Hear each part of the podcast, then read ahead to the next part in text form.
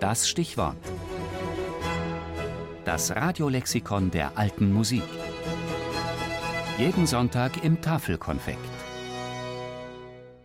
Cantus firmus, der, eine bereits vorhandene Melodie, die zu einer mehrstimmigen Komposition ausgearbeitet wird.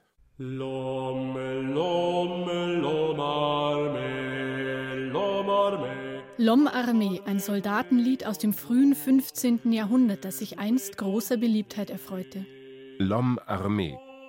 Den bewaffneten Mann muss man fürchten.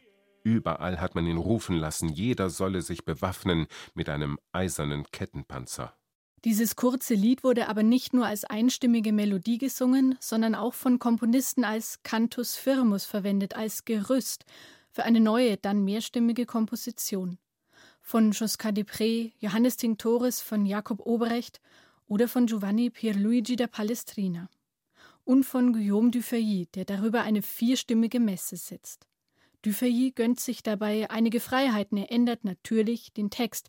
Er verändert den Rhythmus, zählt die Melodie aus, doch das ursprüngliche Lied ist immer noch deutlich zu erkennen in einer der Mittelstimmen der Messe.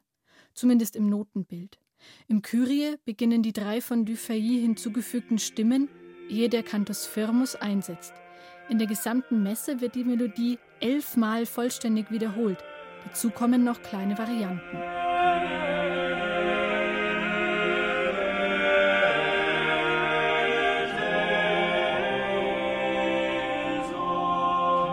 Nicht unbedingt leicht herauszuhören ist das Soldatenlied hier.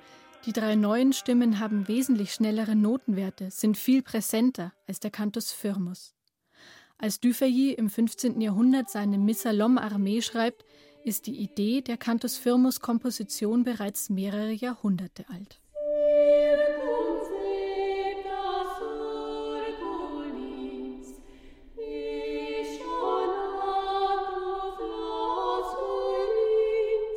Die ersten Cantus Firmus Werke waren die ersten mehrstimmigen Stücke überhaupt. Zunächst schrieben die Komponisten eine zweite Stimme, die sich Note gegen Note unter der vorgegebenen Melodie bewegte, oft in Quart-, Quint- oder Oktavparallelen.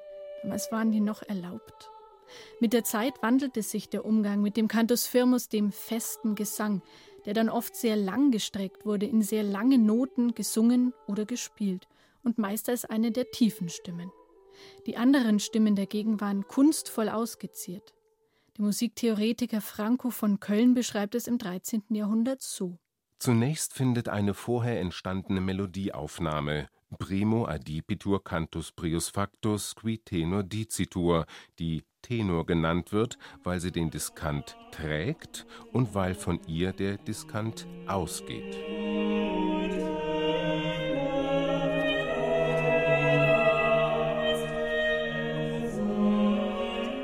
Heute noch sehr prominente Cantus Firmus Kompositionen sind die Werke Johann Sebastian Bachs. In Gute Nacht, o Wesen aus seiner Motette Jesu meine Freude singt der Alt den Cantus Firmus, während die übrigen Stimmen, hier sind das zwei Soprane und ein Tenor, ihn umrahmen.